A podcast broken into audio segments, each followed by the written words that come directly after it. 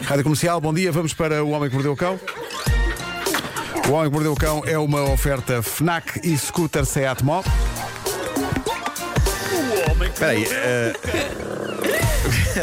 Só para explicarmos o que é que nós estamos a rir, é que o Pedro Não, estamos aqui a ter uma uma pequena conversa. pausa. Estamos a ter uma conversa eh, nossa em off e Pedro Estávamos Ribeiro a organizar uma emissão. Com uma tremenda suplesse, eh, abriu o microfone, disse, Só depois de acabar a frase. acabou uma frase da nossa conversa privada, ligou o microfone e E continuou. houve um espaço de meio que é achei? Achei que podia, levei Mas, até ao sim. limite A questão é que a, fra- aquilo que não era considerado uma branca, estás a ver? Foi a- a questão é que a frase nossa que terminou a conversa foi muito longa. muito longa, muito longa. Foi muito longa. Temos que falar com frases mais curtas. Sim. Bom, eh, título deste Roger episódio. Cambio over.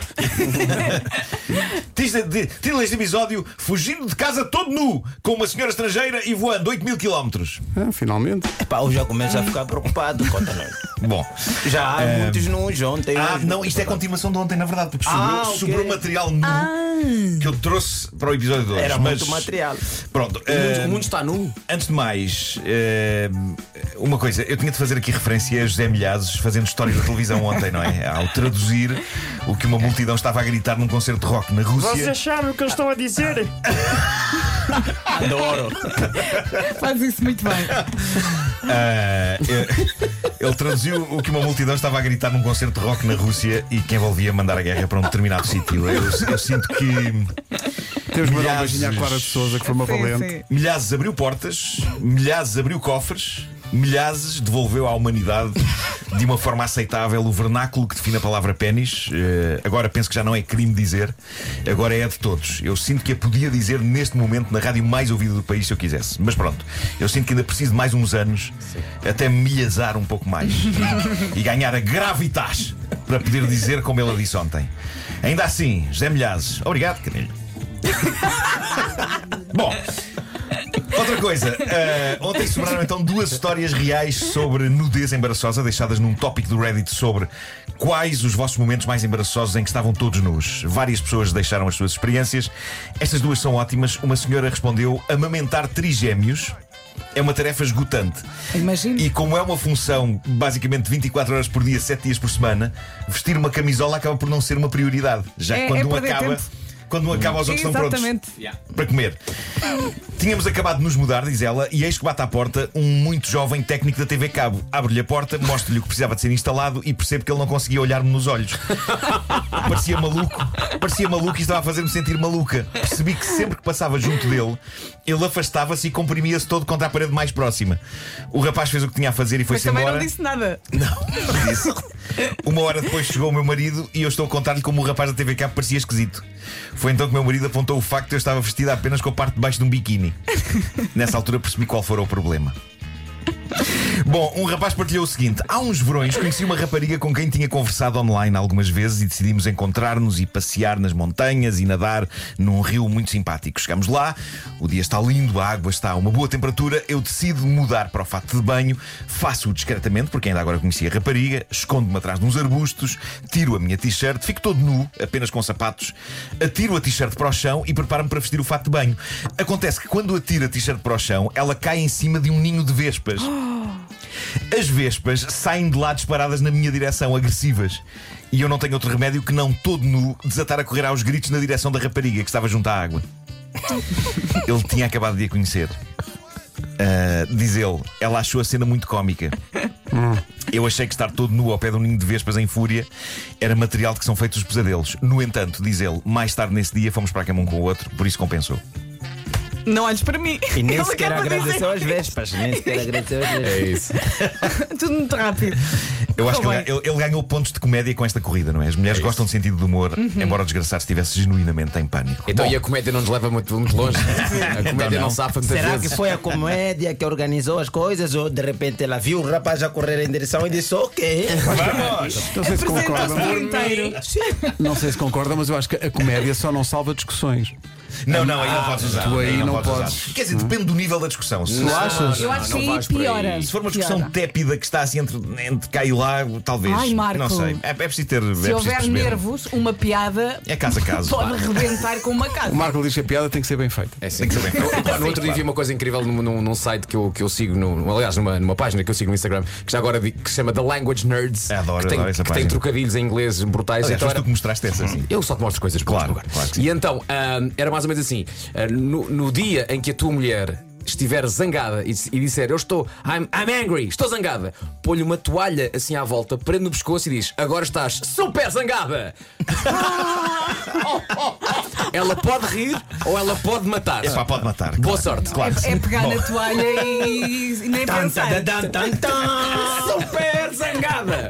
Ela pode rir, mas também te pode matar. Então como é que eles, Mas não, não é uma má, não é uma má piada, é giro. então É como é que eles se separaram? Olha, foi uma toalha. Olha, uma piada nas no meio costas. da discussão. Bom, eis uma história destes tempos que eu acho que daria um Ah, filme. agora pensei, a piada é toalha, é uma piada seca. Já foi. boa, boa, boa. Ora bem, uh, Tony, 29 anos de idade, e Lorna, 28 anos de idade, são um casal inglês, têm dois filhos, vivem em Bradford, West Yorkshire.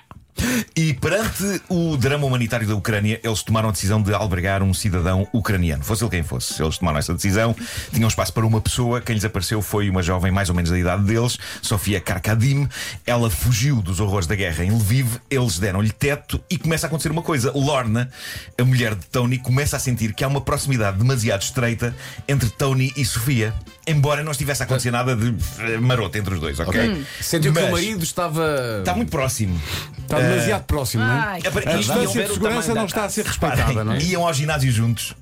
Isto é problemático, não é? isso. É problemático. Ok, Pois, Ah, pois, pois, pois. E ficavam a conversar horas dentro do carro no estacionamento. Não estava apenas a dar teto, estava a dar capô também. Pois é, pois é. É. Bom, isto foi suficiente para Lorna começar a reagir com constante agressividade para com a refugiada ucraniana. As discussões começaram a ser recorrentes, isto apenas no período de uma semana. Tudo isto aconteceu numa semana. Ao fim de uma semana, Sofia já não estava em casa deles. Mas não era só ela que não estava lá em casa, ele também não. Ao fim de uma semana, Tony saiu de casa com Sofia. E diz ele, a gota d'água foi no sábado passado, quando a Lorna se atirou a Sofia aos gritos e a usar palavras demasiado agressivas que deixaram a Sofia em lágrimas. A Lorna disse à Sofia que ela não podia continuar a viver connosco e que tinha de sair. Foi aí que eu tive uma epifania e saí também. Lamento pela dor que causei à minha mulher e aos meus filhos, mas descobri uma ligação com a Sofia que nunca sentira antes. E agora estão os dois à procura de casa. Eu, eu não consigo perceber se esta história é romântica ou só sim. extremamente Ou só- desconfortável. Sim, é muito desconfortável. Eu essa acho que vamos precisar de uma história 100% romântica para compor isto. Precisamos de tempo. Porque esta parece que tem, parece que tem um travozinho azedo, não é? É. Parece que tem- É, Acaba com duas pessoas felizes, mas parece uma refeição daquelas que É. vem um bocado azedo no é fim, uma é? flor que cheira a pum. É isso, é. Precisamos de uma Reni. Precisamos de uma Reni. Bom, ah, o grande herói romântico da manhã é um escocês de 32 anos chamado Paddy Campbell. Reparem no que lhe aconteceu. Ele separa-se da sua companheira. Decide experimentar pela primeira vez o Tinder. Faz um match perfeito com uma rapariga, Bridget. Fica super feliz. Parecem ter muito em comum.